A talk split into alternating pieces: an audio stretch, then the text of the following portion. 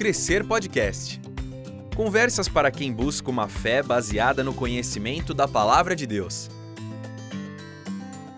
Que bom que estamos juntos em mais um episódio do Crescer Podcast.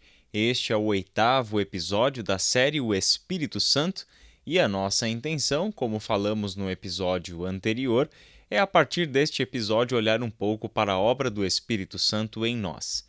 Vamos falar um pouco sobre como alcançar a santificação, qual é o plano de Deus para santificar o seu povo, qual é o trabalho do Espírito e qual é o nosso trabalho no plano divino de santificação e quais são os riscos de um esforço para a santificação sem entender corretamente qual é o plano de Deus para nos santificar.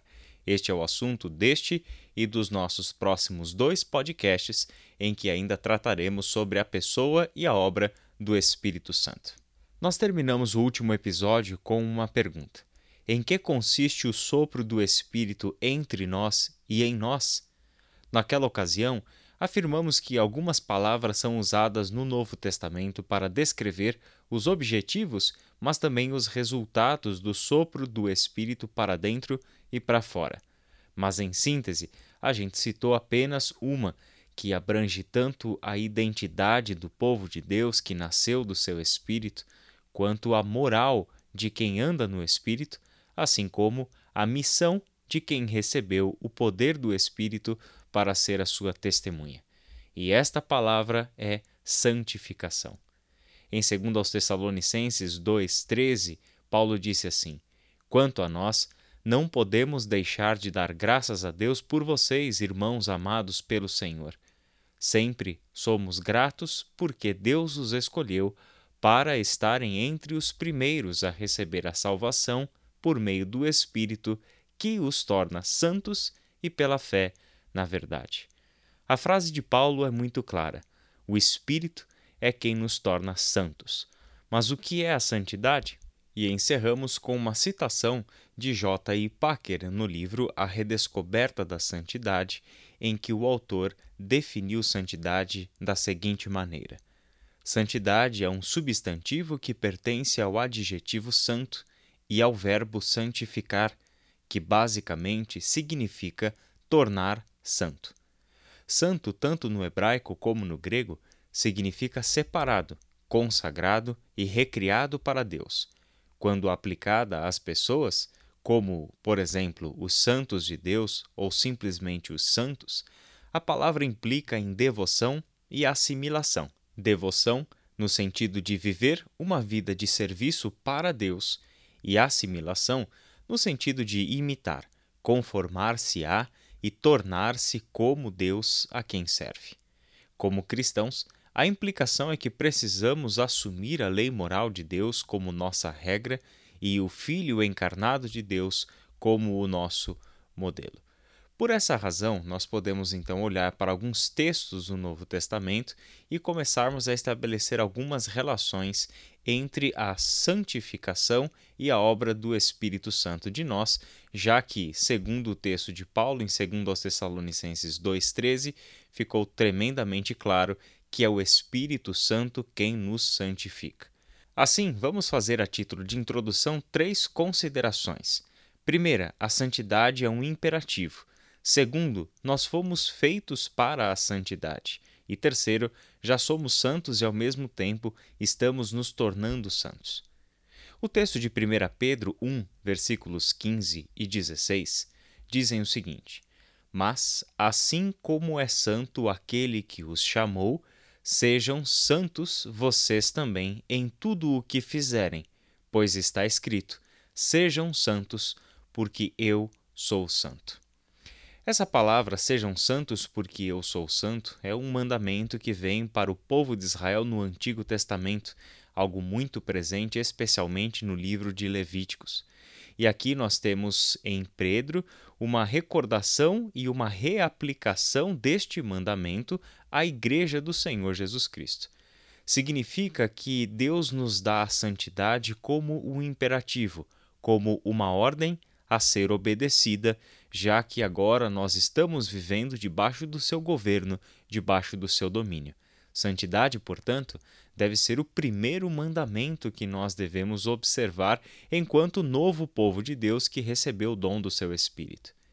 Essa afirmação também nos ajuda a pensar na próxima, que diz que fomos feitos para a santidade. Ou seja, assim como é santo aquele que os chamou, sejam santos vocês também em tudo o que fizerem. Ou seja, Deus está nos dizendo que o seu objetivo ao nos criar é que fôssemos santos como ele é santo. E é por isso mesmo que o próprio Deus tomou todas as providências necessárias para que a nossa santificação, de acordo com o seu propósito ao nos criar, fosse efetivada, fosse algo possível de ser realizado, visto que, como veremos, santificação não pode ser efetivada apenas com as forças humanas. Em Efésios 1:4, temos um texto que deixa ainda mais claro o propósito de Deus ao nos chamar para a santidade. Porque Deus nos escolheu nele antes da criação do mundo para sermos santos e irrepreensíveis em Sua presença. Não podemos perder de vista, e na verdade, este deve ser o fundamento de toda a nossa conversa sobre o Espírito Santo e a santificação. Ao ingressarmos no processo de santificação como obediência a um chamado divino, nós estamos cumprindo o propósito de Deus para a nossa criação. Mas é importante igualmente lembrar que não cumprimos este propósito pela nossa própria vontade ou força. Foi necessário que Deus tomasse as providências para que a santificação de acordo com a sua vontade pudesse de fato ser efetivada entre nós. E por fim, a terceira consideração: já somos santos, mas devemos nos enxergar como pessoas em processo de santificação.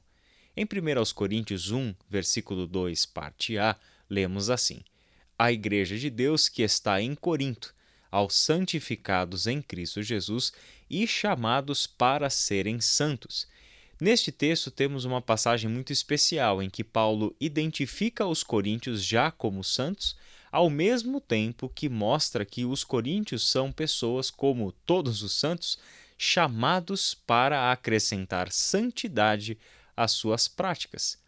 Não é curioso que os santos são chamados para serem santos? Aqui nós temos os dois sentidos da palavra santidade. Em primeiro lugar, fomos santificados em Cristo Jesus, ou seja, por meio do que Cristo Jesus fez e pelo fato de que aqueles que creem em Cristo agora estão nele, são um com ele, então estamos separados desta realidade do mundo e libertos do pecado. Dessa maneira, esta nova vida, nova posição que temos diante de Deus, ou seja, somos santos, é acrescentada a um chamado para que a nossa mente a nossa moral, os nossos sonhos, as nossas ações, os nossos projetos de vida, os nossos relacionamentos, ou seja, todas as esferas da nossa vida sejam santificadas. Este processo é um processo que deve ser olhado diligentemente por todos nós. Muitos cristãos, infelizmente, pecam neste ponto. Olham para a salvação apenas como um momento no seu passado um ponto estático que não ganhou progresso, que não ganhou desenvolvimento. Mas é justamente o oposto disso a mensagem do Novo Testamento. Para o Novo Testamento, e ou seja, na mensagem dos apóstolos, a salvação é um processo em que foi iniciado por meio do sacrifício de Jesus e ao nos rendermos diante do Cristo como nosso Senhor e Salvador, mas este foi apenas o ponto de partida deste longo processo em que Deus está nos transformando à imagem do seu Filho Jesus Cristo. É assim que, portanto, devemos olhar o processo de santificação e o nosso relacionamento com o Espírito Santo de Deus, já que é o Espírito que nos santifica, ou seja, o Espírito Santo é o poder de Deus para a transformação do seu povo à sua imagem e semelhança. Quando nós consideramos então qual é o ponto de partida para a santificação, gostaria de lembrar um texto do professor Russell Shedd no livro Lei, Graça e Santificação, em que ele escreveu assim: Toda conversão genuína cria no coração do novo convertido um desejo inevitável que o conduz para a santidade. Um filho de Deus ganha do espírito de adoção um estímulo para tentar agradar seu pai. E ele afirma isso com base em Romanos 8, de 14 a 16. Antes de crer no Senhor Jesus Cristo, ele admitia a existência da lei moral que orienta a humanidade em geral a respeito do certo e do errado. Apesar disso, ele não se importava com esse padrão revelado na consciência. Mas agora a santificação virá a ser o alvo de sua vida. O arrependimento e o nascimento do Espírito criam uma nova inclinação. Com essa afirmação, queremos partir do seguinte princípio: uma pessoa que de fato se converteu a Deus, que reconheceu Jesus Cristo como seu Senhor e que recebeu o Espírito Santo de Deus que é o espírito da adoção, ou seja, espírito que gera em nós a consciência de filhos de Deus, surgiu nesta pessoa uma nova inclinação. Essa inclinação é totalmente consciente da pecaminosidade humana, dos desafios que a santificação representa para a nossa vida, mas ao mesmo tempo este novo estímulo é um caminho pelo qual esta pessoa tem consciência e desejará ser santo como Deus é santo. Por essa razão, nós queremos conversar a partir de quatro pontos. Quais reações o conhecimento do plano divino de salvação devem produzir em nós? Ou seja, diante de tudo o que Deus fez, revelando a nós a sua intenção para que fôssemos santos como Ele é santo, mostrando que fomos criados para a santidade e mostrando que Ele tomou todas as providências para que nós fôssemos santificados, ao enviar o Seu Filho, nos perdoando os pecados, nos reconciliando com o Pai e nos doando o Seu Espírito, o poder de Deus que agora vive em nós e que torna possível e desejável sermos santos como Deus é santo e dessa maneira realizar o propósito para o qual nós fomos criados. Essa verdade da palavra de Deus revelada a nós nos coloca diante de um ponto de decisão, um ponto em que Deus espera uma resposta a nós e como nós devemos responder. Quatro pontos. Nós devemos responder com temor diante da grandeza de Deus. Segundo, nós devemos responder com gratidão pela misericórdia de Deus. Em terceiro, devemos responder com zelo pela glória de Deus. E em quarto lugar, devemos viver como filhos de Deus. Começando então com a verdade do temor. Nós devemos viver com temor diante da grandeza de Deus. O fato de termos sido justificados pela fé de termos sido alvos do grande amor com que Deus nos amou ao dar o seu Filho como sacrifício em nosso lugar, amor pelo qual fomos reconciliados com o Pai e recebemos uma nova vida. Já não temos mais, portanto, motivos de temer a punição. Foi o que João deixou muito claro na sua primeira carta ao dizer que o verdadeiro amor lança fora todo medo, porque o medo pressupõe o castigo, a punição. Mas já que não há mais castigo ou punição, porque Deus nos perdoou os pecados por meio do sacrifício do seu Filho, a necessidade de medo, de um castigo ou de uma punição já não tem mais sentido, já não tem mais lógica temer a punição dentro da perspectiva do Evangelho da Graça. No entanto, diante do Deus que é santo, sempre haverá um temor, não por causa da punição que pode vir cair sobre nós, mas por causa da santidade do próprio Deus. Em 1 Timóteo capítulo 1, versículos 12 a 14, nós temos um testemunho que o apóstolo Paulo deu sobre a sua própria experiência de conversão e de vida. Olha o que ele diz: Agradeço àquele que me deu forças, Cristo Jesus, nosso Senhor, que me considerou digno de confiança e me designou para servi-lo embora eu fosse blasfemo, perseguidor e violento. Contudo, recebi misericórdia porque agia por ignorância e incredulidade. O Senhor fez sua graça transbordar e me encheu da fé e do amor que vem de Cristo Jesus. Esta é uma afirmação digna de confiança e todos devem aceitá-la. Cristo Jesus veio ao mundo para salvar os pecadores, e eu sou o pior de todos. Mas foi por isso que eu, o pior dos pecadores, recebi misericórdia, para que assim Cristo Jesus mostrasse quanto é paciente. Desse modo, sirvo de exemplo a todos que vierem a crer nele para a vida eterna. Paulo mantém a sua mente consciente da sua pecaminosidade. Essas palavras que ele escreveu a Timóteo não são do início da sua jornada cristã, quando ele tinha acabado de se converter, quando ele estava vivendo o seu primeiro amor com Deus. Não, essas são palavras do fim da sua vida. Quando ele está escrevendo as cartas pastorais, Paulo já é um cristão experiente, muito vivido, alguém que já empreendeu todo o seu ministério e está começando a se despedir deste mundo e dos seus discípulos. E ele tem uma consciência até o final da sua vida, mas curiosamente, a consciência da nossa pecaminosidade tende a ser maior na medida em que vamos nos tornando mais santos. Ou seja, quanto mais próximos da santidade de Deus, mais conscientes da nossa fraqueza e pecaminosidade nós nos tornamos. Por isso, e com isso é que Paulo pode dizer que Cristo Jesus veio ao mundo para salvar os pecadores, e eu sou o pior de todos. Com isso, Paulo não está querendo dizer que ele peca mais do que as outras pessoas, mas está querendo dizer que ele tem a consciência do seu passado de quem ele era, porque inclusive ele cita isso no texto. Fala da sua blasfêmia, da sua insolência, da sua perseguição aos discípulos de Jesus, conforme nós lemos em Atos. Significa que é um Paulo consciente de onde Deus o tirou, de uma vida escrava do pecado e da pior forma possível, porque Paulo era tudo isso que ele descreve, mas vivendo uma realidade de dentro de uma relação com Deus no judaísmo. Ou seja, praticava todas essas coisas enquanto era um religioso que levava a santidade a sério. Mas Paulo fazia isso de jeitos errados. Paulo não entendia com plena clareza como seria possível atingir os padrões de santidade exigidos por Deus.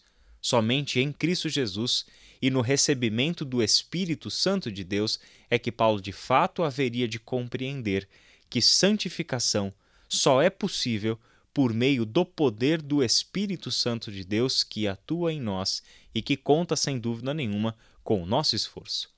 Um outro texto, em 1 Timóteo 1, 17. Honra e glória a Deus para todo sempre. Ele é o Rei eterno, invisível e imortal. Ele é o único Deus. Amém. Paulo nunca perdeu de vista quem é Deus. Ele é Rei eterno, invisível e imortal. E ele merece honra, merece glória para toda a eternidade, ele que é o Rei e único Deus. Paulo mantém, portanto, viva na sua mente a imagem de um Deus que é Pai, que é amigo, que é próximo, mas nunca deixou de ser o Senhor soberano sobre toda a história é a imagem que o Apocalipse também mostra para nós em dois trechos muito especiais. Apocalipse 4:8 diz assim: Cada um dos seres vivos tinha seis asas inteiramente coberta de olhos por dentro e por fora. Dia e noite repetem sem parar: Santo, Santo, Santo é o Senhor Deus, o Todo-Poderoso, que era, que é e que ainda virá. E em Apocalipse 5, versículos 11 e 12 diz: então olhei novamente e vi as vozes de milhares e milhões de anjos ao redor do trono, e também dos seres vivos e dos anciãos. Cantavam com forte voz: Digno é o Cordeiro que foi sacrificado, de receber poder e riqueza, sabedoria e força, honra, glória e louvor.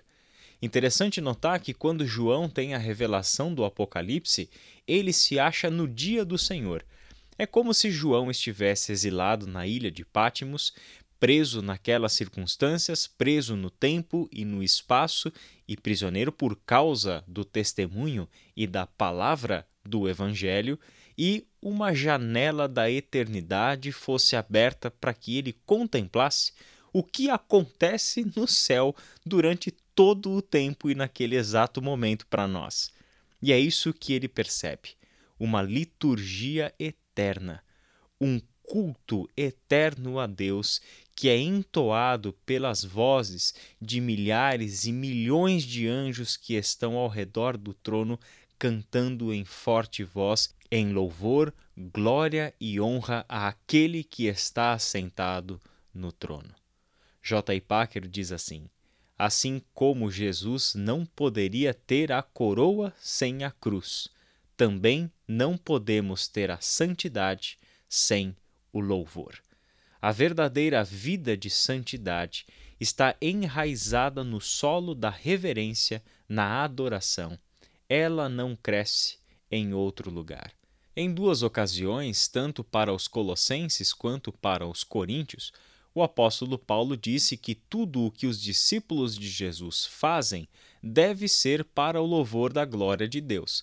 Quer a gente coma, beba ou faça qualquer coisa, ou seja, desde as coisas mais cotidianas da nossa vida devem ser realizadas para o louvor da glória de Deus.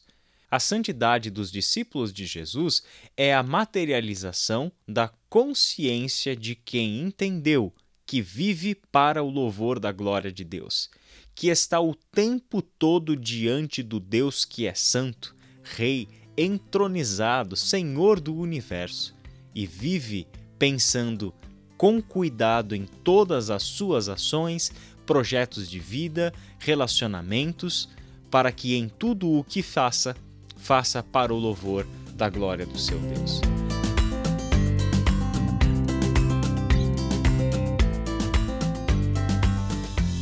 Este é o Crescer Podcast. Sua edificação é o tema da nossa conversa.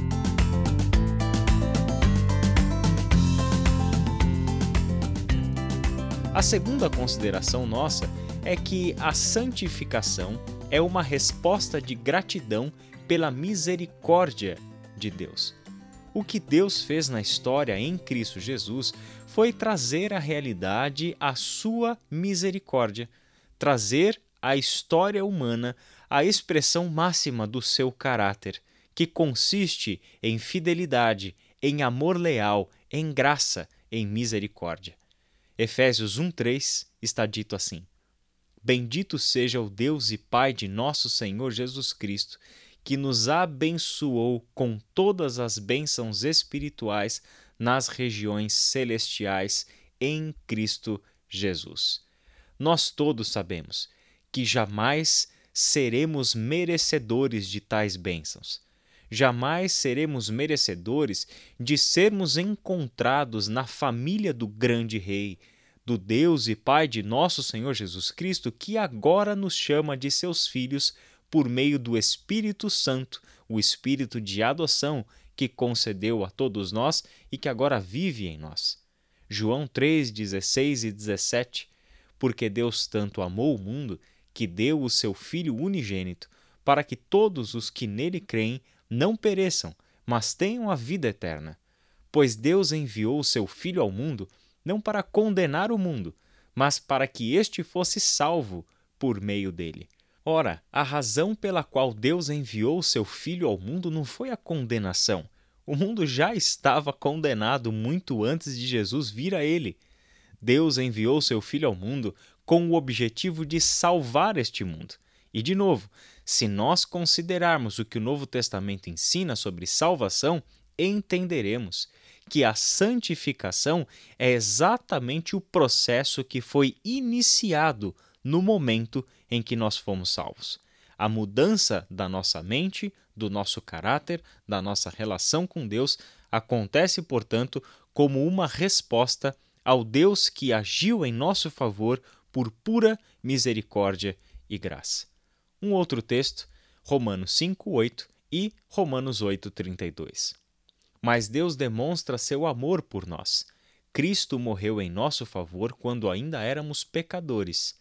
Aquele que não poupou seu próprio filho, mas o entregou por todos nós, como não nos dará juntamente com ele e de graça todas as coisas?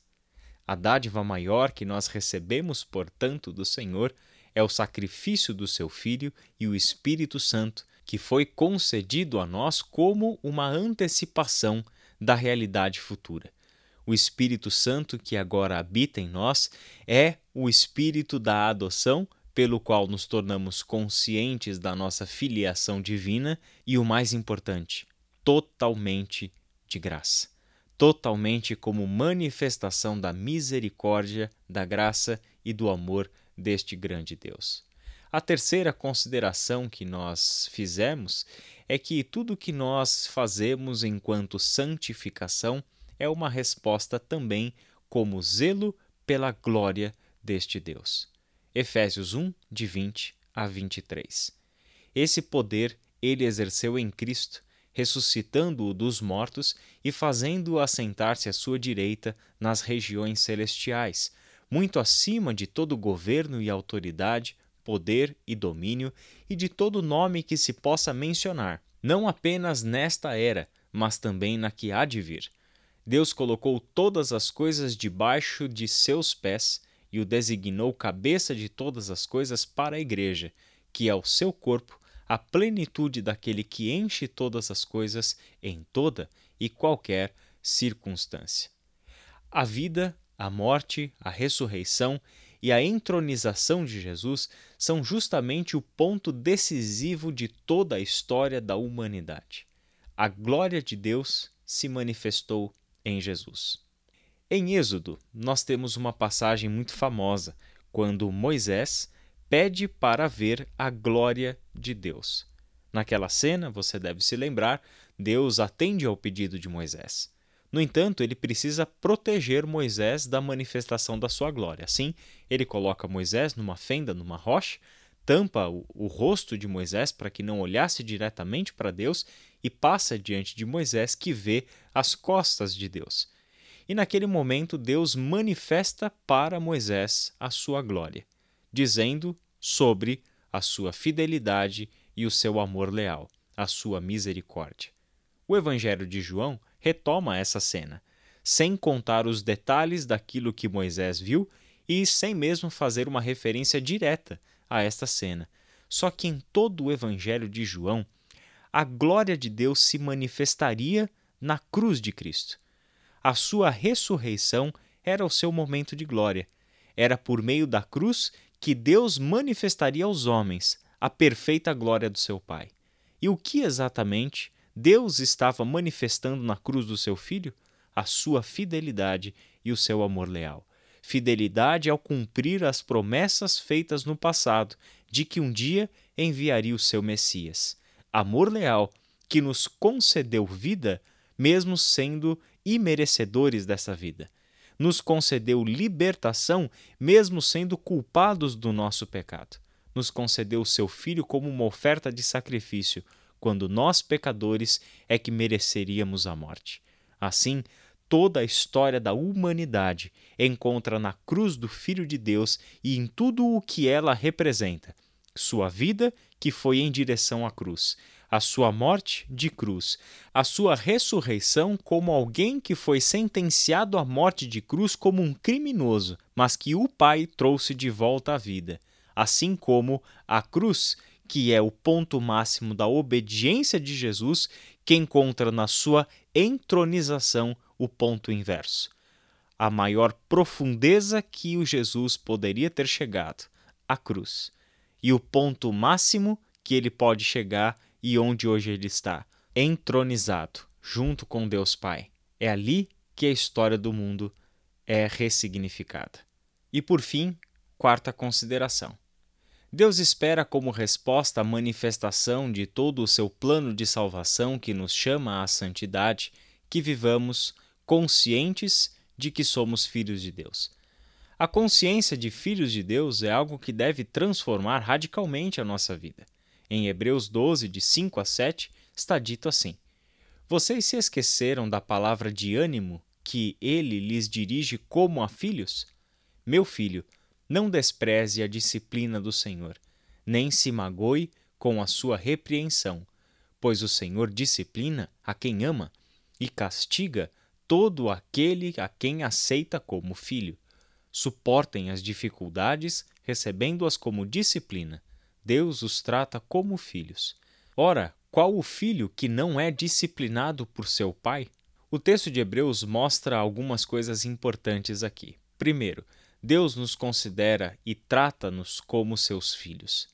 Por esta razão, ele tem uma responsabilidade de pai sobre nós, e essa responsabilidade é a nossa educação. Esta nossa educação consiste em disciplina, e disciplina é uma palavra que precisa ser bem entendida, visto que disciplina em muitos contextos significa apenas punição. Só que, dentro da perspectiva bíblica, disciplina significa formação e não punição. Deus está nos formando à sua imagem. Deus está nos formando como seus filhos. Por esta razão, estamos sendo disciplinados pelo Senhor. A disciplina funciona em duas direções: a disciplina corretiva e a disciplina formativa.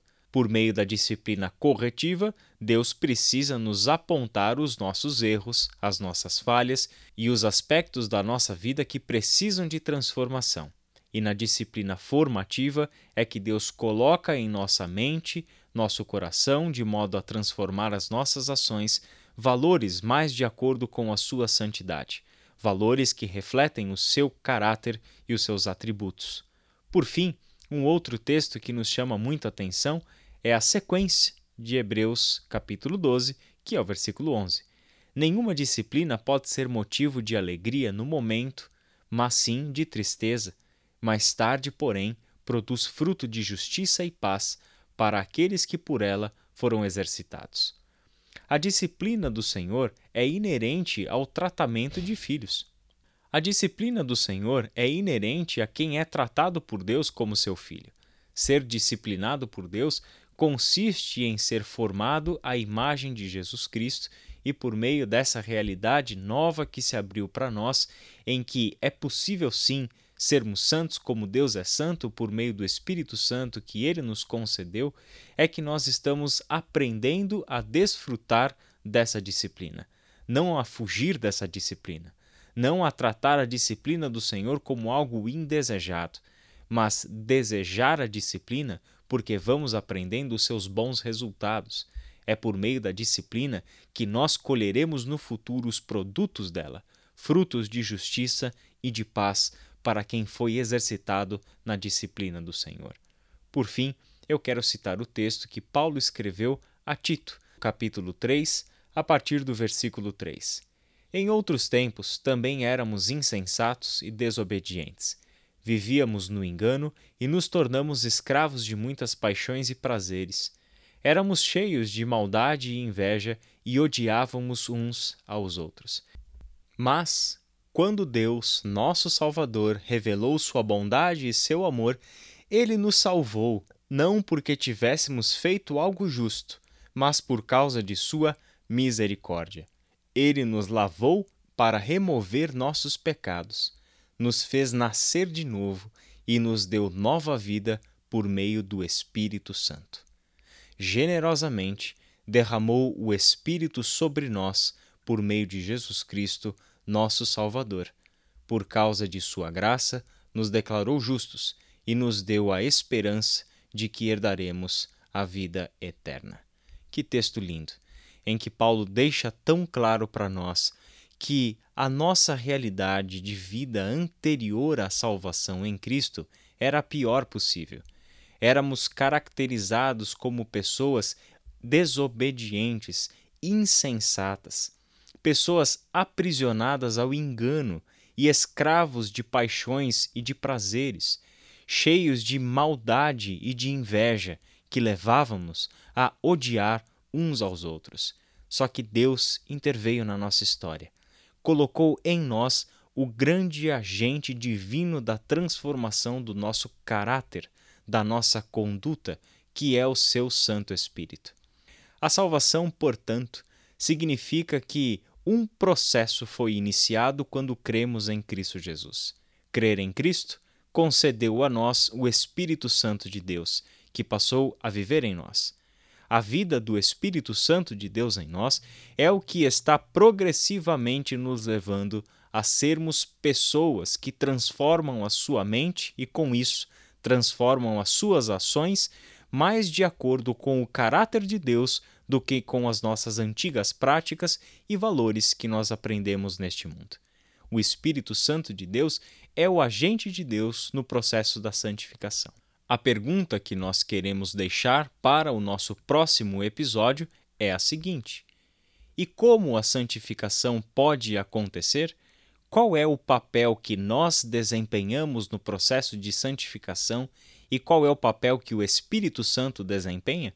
Nós vamos entender a dinâmica da santificação no nosso próximo episódio. Por isso, continue conectado conosco, continue lendo, estudando e seguimos juntos buscando a orientação da Palavra de Deus para uma vida santa, de acordo com a vontade de Deus e em parceria com o Espírito Santo de Deus. Que Deus te abençoe e até o próximo episódio. Este foi o Crescer Podcast, produzido pelo Ministério de Educação Cristã da Ibaviva. Ajude a divulgar esse podcast. Siga nossa página no Instagram e compartilhe educação.ibaviva.